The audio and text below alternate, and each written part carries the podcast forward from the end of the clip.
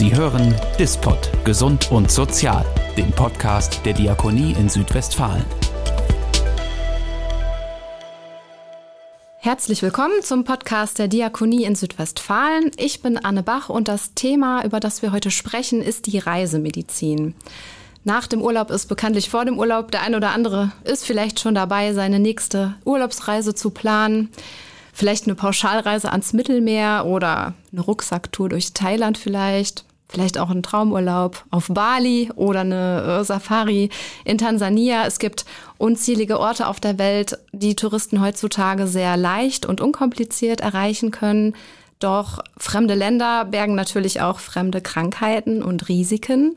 Und ähm, ja, zum Beispiel Infektionskrankheiten, Unfälle, Nahrungsmittelunverträglichkeiten, das sind alles Sachen, die uns den Urlaub vermiesen können und zum Teil auch richtig gefährlich werden können.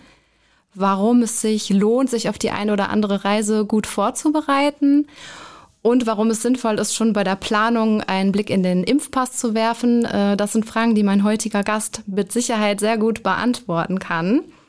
Ähm, bei mir sitzt heute Professor Dr. Veit Braun. Er ist Chefarzt der Neurochirurgie am Diakonieklinikum Jungstilling und Reisemediziner.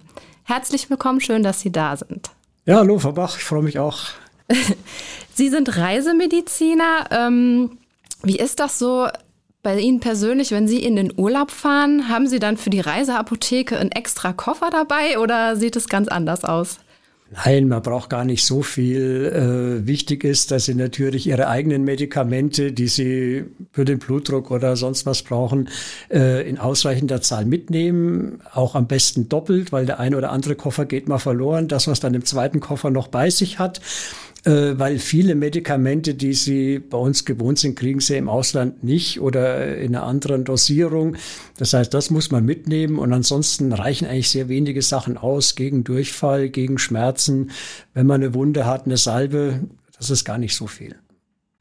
Okay, also ähm, wenn ich jetzt Reisemedizin höre, denke ich zuerst immer an Fernreisen. Wenn ich jetzt sage, okay, Koffer packen und los, das würden Sie wahrscheinlich eher nicht empfehlen. Wie oder welche Reisevorbereitungen sind dann aus Ihrer Sicht wichtig?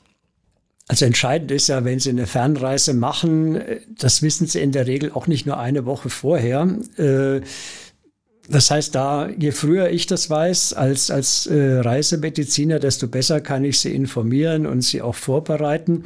Es gibt so Spezialisten, die kommen eine Woche vorher und wollen dann zehn Impfungen in den Arm bekommen. Äh, das macht ja nicht ganz so viel Spaß.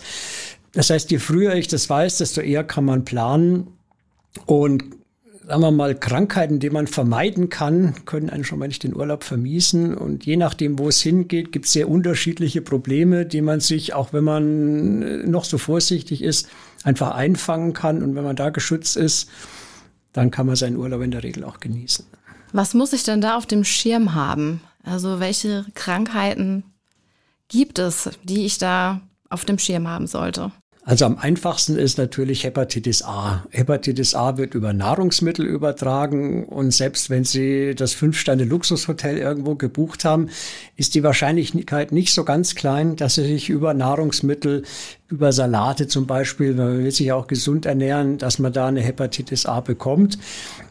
Daran stirbt man nicht, aber der Urlaub ist zu Ende. Ja, und da gibt's eine einfache Impfung. Mit zweimal Impfen ist man meistens lebenslang geschützt. Das heißt, da kann man sehr, sehr einfach was tun. Äh, dann gibt's ein paar Länder, wo Gelbfieber existiert.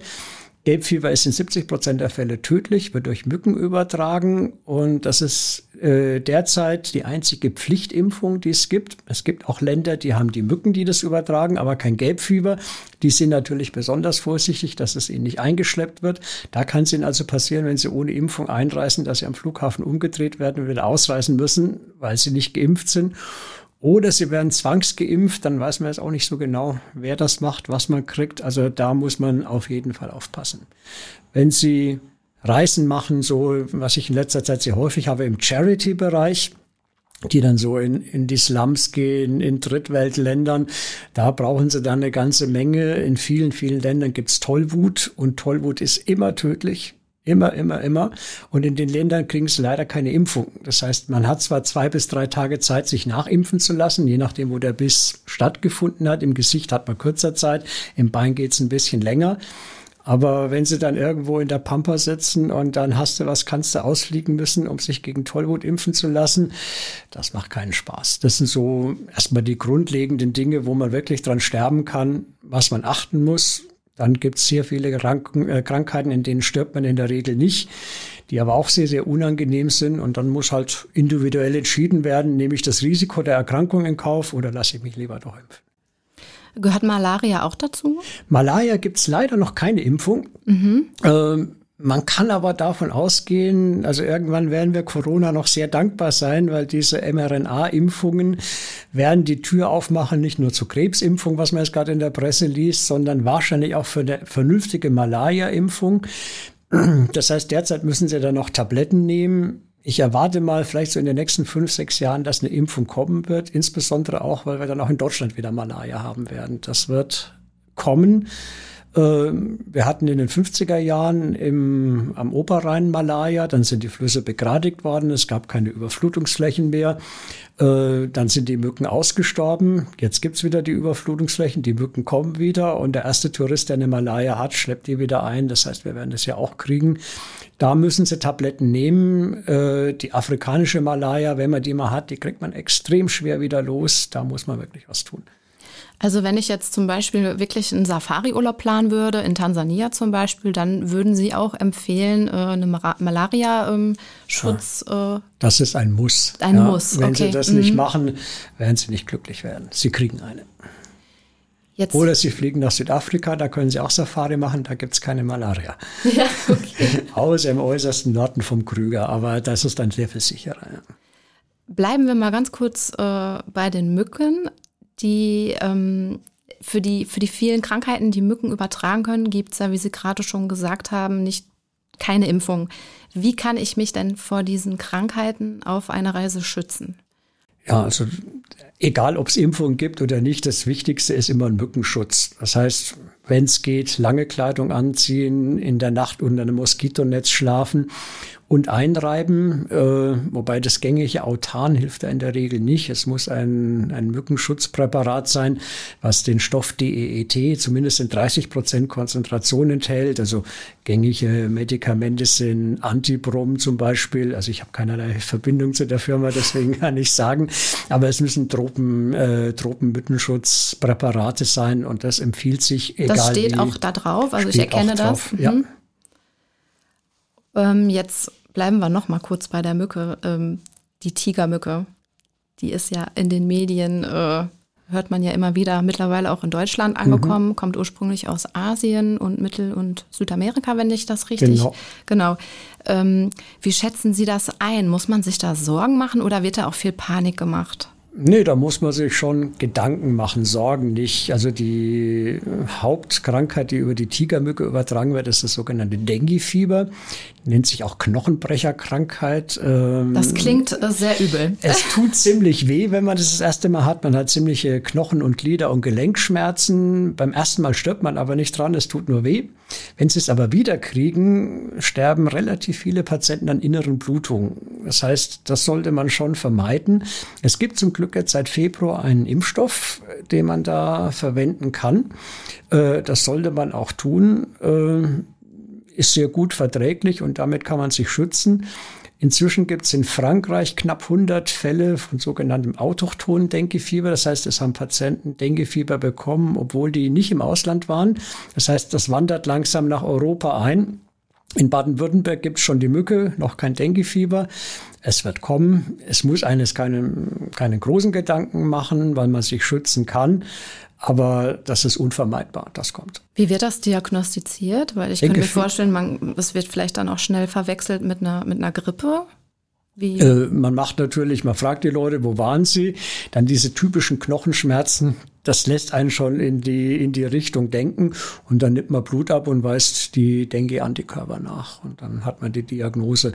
Problem ist, es gibt keine spezifische Therapie, weil es Viren sind. Äh, das heißt, man muss durch. Mm, okay. Wo kann ich mich denn, bevor ich jetzt äh, in den Urlaub fahre, nehmen wir mal an, ich mache wirklich eine Fernreise, wo kann ich mich denn informieren? Welche Impfungen brauche ich und in welchen Ländern gibt es vielleicht die und die Risiken oder Krankheiten, die ich auf dem Schirm haben muss? Also im Internet, es gibt von äh, gelistete Mediziner, die diese Zusatzbezeichnung Reise- und Tropenmedizin haben. Bei denen macht man dann einen Termin aus. Bei uns ist es so, ich lasse mir von den, von den Reisenden zunächst mal schicken, wo geht's hin, damit ich weiß, was müssen die überhaupt haben. Dann lasse ich mir den Impfpass schicken, gucke, was haben die schon, was brauchen die noch. Dann kriege ich eine Beratung, was man empfiehlt. Das Einzige, was wie gesagt Pflicht ist, ist im Moment äh, Gelbfieber in bestimmten Ländern. Oder wenn Sie nach Uganda, Ruanda Berggorillas angucken wollen, äh, dann müssen Sie eine Corona- und Grippeimpfung nachweisen, weil die Gorillas das auch kriegen können. Und die will man natürlich schützen, dass die nicht an diesen, diesen Erkrankungen sterben. Sonst gibt es keine, keine Pflichtimpfungen. Wie frühzeitig muss ich mir denn über die Impfung Gedanken machen? Weil ich glaube, einige Impfungen brauchen ja ein paar Monate Vorlauf, bevor genau. sie letztendlich schützen. Also maxima, der maximale Impfabstand für bestimmte Impfungen ist sechs Monate. Also in sechs Monaten kriegt man alles hin. Was jetzt nicht heißt, wenn es Ihnen eine Woche vorher einfällt, dass man da nichts machen kann. Also man kann zumindest für einige Erkrankungen wie Hepatitis oder Gelbfieber noch zehn Tage vorher einen vernünftigen Schutz erreichen. Gelbfieber hält lebenslang. Äh, bei allen anderen Erkrankungen kann man animpfen und nach der Rückkehr dann den Rest machen. Man ist zumindest teilgeschützt, ja, auch wenn man keinen Vollschutz hat. Also es lohnt sich immer, egal wann, aber je früher, desto besser. Ähm, übernehmen auch die Krankenkassen diese äh, Impfungen oder muss ich die alle selbst bezahlen? Prinzipiell gilt erstmal, äh, Reisen ist Lifestyle und die Impfung für Reisen sind auch Lifestyle.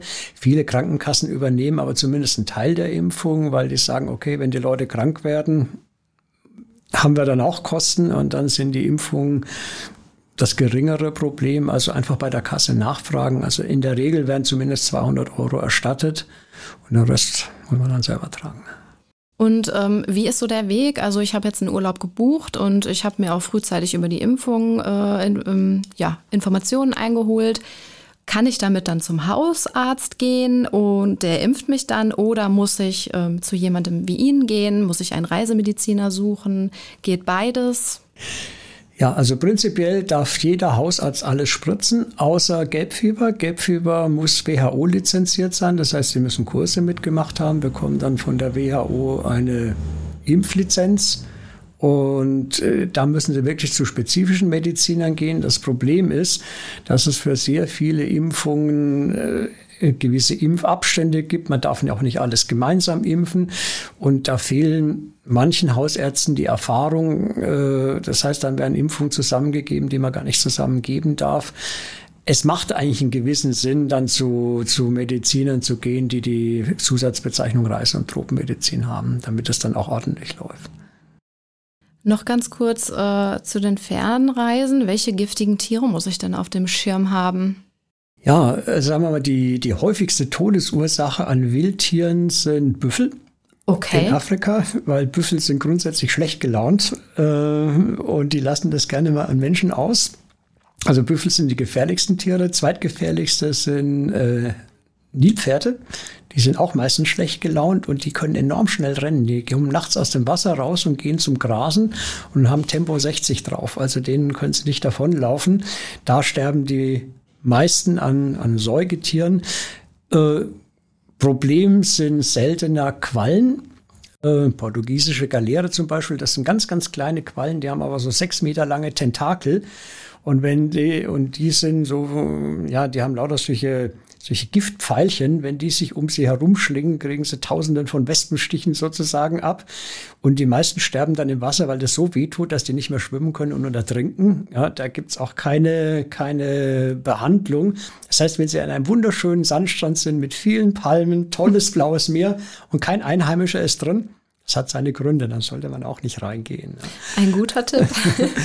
Schlangenbisse sind relativ selten, weil Schlangen sehen uns jetzt nicht als ihre Hauptnahrungsquelle an. Äh, die beißen nur dann, wenn sie sich wirklich bedroht fühlen und da Schlangen immer ziemlich viel Zeit brauchen, um dieses Gift wieder nachzuproduzieren, beißen viele Giftschlangen trocken. Das heißt, die beißen zwar, spritzen aber kein Gift mit rein. Das heißt, wenn man von einer Schlange gebissen wird, meistens ist man da eh so unter Schock, dass man eh nicht sieht, was es für eine war. Da steht auch kein Schild, ich bin eine Giftschlange. Ähm, das heißt, Abbinden der, der, der Arme oder der Beine, was man da früher immer gedacht hat, ist Blödsinn. Ja, äh, weil so schnell ist man nicht in irgendeinem Krankenhaus. Die wissen dann auch nicht, was es für ein Gift war. Und wenn sie das, den Arm fünf, sechs Stunden abgebunden haben, verlieren sie ihren Arm. Und das ist dann häufig eigentlich sinnlos, weil man gar nicht von einer Giftschlange gebissen worden ist. Äh, wenn die Giftschlange tatsächlich Gift gebissen hat, also Inlandstaipan in Australien beißen immer mit Gift, ja, mhm. äh, Klapperschlangen eher selten. Das sind meistens Atemlähmungsgifte, die meist, außer bei Inlandstaipanen, relativ kurz wirken. Das heißt, denjenigen, welcher der gebissen worden ist, beruhigen, notfalls Mund zu Mund beatmen für eine halbe Stunde, dann kommen die wieder. Ja, bitte nicht den Biss aussaugen, weil man hat meistens auch in seiner eigenen Schleimhaut irgendwelche Verletzungen. Dann hat man zwei Vergiftete, das nutzt auch nichts. Ja. Ähm, aber da hilft Ruhe bewahren, dass der Kreislauf unten bleibt, dass das Gift nicht so schnell durch den Körper gepumpt wird. In der Regel packt man das dann. Problem ist, die Wunden selber da Schlangen ja diese Beutetiere en bloc verschlingen, sind in den Giften auch Verdauungsenzyme drin. Das heißt, die Haut halt extrem schlecht nach solchen Bissen. Häufig sind dann Hauttransplantationen notwendig. Ist aber selten, wenn man in die Pampa geht, kniehohe Stiefel anziehen. 90 Prozent der Bisse sind im Beinbereich und dann passiert einem nichts. Okay. Schauen wir mal kurz bei uns vor der Haustür. Also wir verreisen ja nicht nur in die Ferne, sondern der Großteil der Leute verreist innerhalb von Europa. Was muss ich denn in Europa für Krankheiten und Risiken auf dem Schirm haben? Prinzipiell die Impfung, die man eigentlich auch so empfiehlt, gegen Polio, Tetanus, das sollte man eh alle zehn Jahre eine Auffrischung haben. Ja. Tetanus und Polio, das gibt's ubiquitär, das heißt, das, diese Keime umgeben uns, da muss man einfach eine Impfung haben. Im Süden Deutschlands FSME, also diese, diese Zeckenbiss-Enzephalitis. Inzwischen ist das bis Dillenburg gekommen, also ist gar nicht mehr so arg weit von das uns weg. Das ist nicht weit, nein. Ja. Äh, das heißt, auch da sollte man überlegen, ob man da nicht eine FSME-Impfung, also insbesondere wenn man in Schwarzwald oder in die Bayerische Alpen geht, da ist das eigentlich ein Muss. Ja. Hepatitis A sollte man eigentlich auch grundsätzlich haben. Auch bei uns gibt's mal äh, schlechte Salate.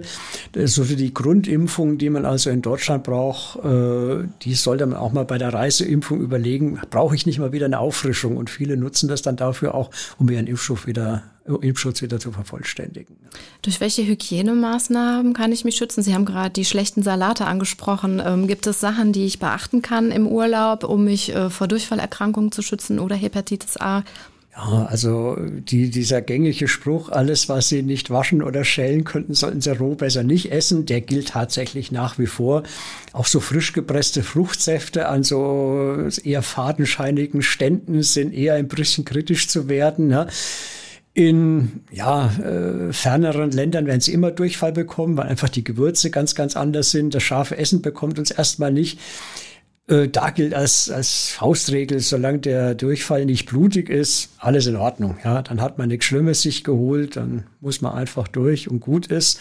Aber äh, beim Essen muss man ein bisschen aufpassen. Also gekochte Sachen, äh, kein Wasser aus der Leitung trinken, dann hat man schon die Hälfte des Weges geschafft. Jetzt haben wir ganz viel über, über Fernreisen, Impfungen gesprochen und äh, wie man sich davor schützen kann. Sie haben ja aber auch noch eine, eine weitere Expertise, die bezieht sich auf ähm, die Höhenmedizin. Mhm. Ähm, das bedeutet, Sie bieten unter anderem auch eine höhenmedizinische Sprechstunde an. Das heißt, Sie beraten Menschen, die gerne ähm, ja, Touren ins Hochgebirge machen oder alpine Touren planen. Können Sie vielleicht mal kurz erzählen, ähm, was es ähm, in, diesem, in diesem Themenbereich ähm, oder wie sind Sie überhaupt in diesen, in diesen Themenbereich gelandet? Sie ja. sind ja Neurochirurg. Ich bin Neurochirurg und ich war selber mal schon vor vielen, vielen Jahren, ich habe ja mal in Peru gearbeitet und dann war ich mal wieder bei der Familie zu Besuch, war eigentlich top drauf und dann in Peru, die Anden sind ja sehr, sehr hoch und ich bin da höhenkrank geworden und äh, es war jetzt nicht lebensbedrohlich, aber ich habe nicht so viel von dem Urlaub gehabt. Wie und, fühlt sich das an? Äh, es ist ihnen schwindelig, tot, schlecht. Ja. Sie wollen eigentlich nur noch im Bett liegen. Ja. Äh, man kann eigentlich nicht, nichts Großes machen. Und dann hat es mich interessiert, wie kommt es dazu? Welche, welche pathophysiologischen, also welche Umstellungen finden im Körper statt, dass man höhenkrank wird? Und dafür gibt es natürlich Kurse, äh, wo man das lernen kann, was man auch da prophylaktisch tun kann. Und ich habe dann so vor 15 Jahren in den Schweizer Alpen meinen Höhenmedizinkurs mitgemacht. Also ich darf zum Teil also tatsächlich auch Everest-Expeditionen begleiten. Nicht, dass ich das möchte, aber aus anderen Gründen. Und dann weiß man natürlich auch, was kann man tun, damit man nicht höhenkrank wird. Es gibt also Leute, die dazu neigen, das sind überwiegend jüngere Leute, äh, da kann man ein bisschen vorbeugen, man muss Höhe adaptieren. Es gibt auch Medikamente, die man nehmen kann. Besonders problematisch sind kleine Kinder. Äh, die haben ein zehnfach höheres Risiko, den plötzlichen Kindstod im, äh, zu erleiden im Bett, wenn sie in große Höhen kommen. Das kann man natürlich sagen, okay, muss man jetzt unbedingt mit kleinen Kindern äh, eine Himalaya-Tour machen. Es ist aber tatsächlich so, viele Diplomaten, wenn sie zum Beispiel nach Bolivien kommen, La Paz ist die Hauptstadt und La Paz liegt auf 4100 Meter. Okay. Wenn sie dann ihre Kinder mitnehmen wollen, müssen sie natürlich gucken, bis die mal Höhen adaptiert sind, äh, dass die keine Probleme kriegen. Und da kann man ganz gut beraten. Ab wie vielen Metern muss ich mir darüber Gedanken machen? Probleme gibt es ab 3000 Meter. Jetzt aber keine Sorge, wenn Sie jetzt im Winter zum Skifahren fahren und auf irgendeine Piste gehen, wo der Lift Sie auf 3000 Meter bringt. Sie müssen mindestens acht Stunden dauerhaft auf der Höhe sein, um überhaupt Probleme bekommen zu können. Das heißt, vorher passiert nichts. Wie wird dann so eine Höhenkrankheit behandelt? Also heilt das von alleine aus oder muss man da irgendwas tun? Also äh, das, die, die beste Prophylaxe ist, dass sie nur langsam an Höhe gewinnen. Also man kennt es von den, von den Everest-Expeditionen, die gehen so in ihr Basislager, dann steigen sie so zum ersten Advanced Base Camp auf, schlafen dort, dann steigen sie wieder ab und die gehen so im Zickzack so langsam nach oben. Das heißt, man geht jeweils immer 500, 600 Meter verschiebt man seine Schlafhöhe nach oben und geht dann wieder runter, dass sich der Körper wieder erholen kann. Das heißt also, wenn Sie Touren machen, Sie dürfen so hoch steigen, wie Sie wollen, aber die Schlafhöhe, wo Sie über Nacht bleiben, darf nicht mehr wie 500, 600 Meter über der Schlafhöhe vom Vortag sein. Wenn Sie Probleme bekommen, dass Ihnen schwindelig wird, dass die, dass ich sagen wir mal, die Gefahren nicht mehr so einschätzen können. Und dafür hat man ja die Leute mit dabei, die mit einem die Tour machen. Da muss man wieder runtergehen und das Ganze nochmal machen. Es gibt Medikamente, die kann man nehmen, die verringern das Risiko deutlich. Die haben auch relativ wenig Nebenwirkungen. Hauptnebenwirkung ist, dass kohlensäurehaltige Getränke nicht mehr schmecken. Es wird ihnen also von Cola, Bier oder sonst was tot schlecht. Sie entleeren sich nur noch von stillem Wasser und Tee.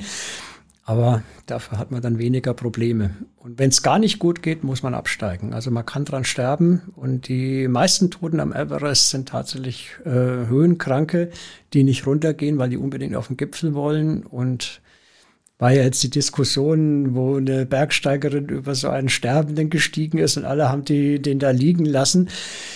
Das ist unethisch, aber man hätte dem nicht helfen können. Den kriegen sie nicht runter. Ja, das sind steile Berge der ist nicht rettbar. Ja, trotzdem gehört sich das nicht. Ja. Also unbedingt, also bevor man sowas plant, sollte man unbedingt ähm, sich informieren und ja, beraten also, lassen. Wenn Sie nach Peru fahren ja. und der Altiplane, wo Titicaca See ist, wo Cusco ist, Machu Picchu ist, das ist alles über dreieinhalbtausend Meter. Da müssen Sie was tun, sonst kriegen Sie Probleme. Ja, und das können die Leute, die das planen, bei Ihnen machen. Das, das können die bei mir machen. Ähm, erstmal vielen Dank für das sehr spannende und informative Gespräch.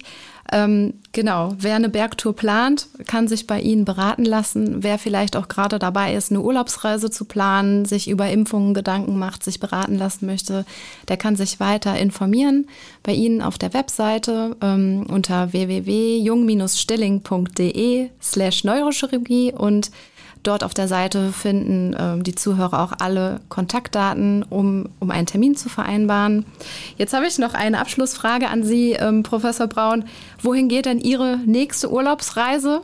Meine nächste Urlaubsreise geht in die Allgäuer Alpen. Ach, das klingt, das klingt gut. Dann brauchen Sie wahrscheinlich aber auch schon einen FSME-Schutz. Den, den habe ich. Den Wer haben aus Sie. Bayern kommt, hat FSME. Also gut, dann ist Ihr Impf Impfausweis ähm, vorbildlich. Dann wünsche ich Ihnen auf jeden Fall einen wunderschönen Urlaub und vor allem Gesundheit. Ja, und verabschiede mich und sage bis bald. Vielen Dank, bis bald. Sie hörten Dispot, gesund und sozial dem Podcast der Diakonie in Südwestfalen.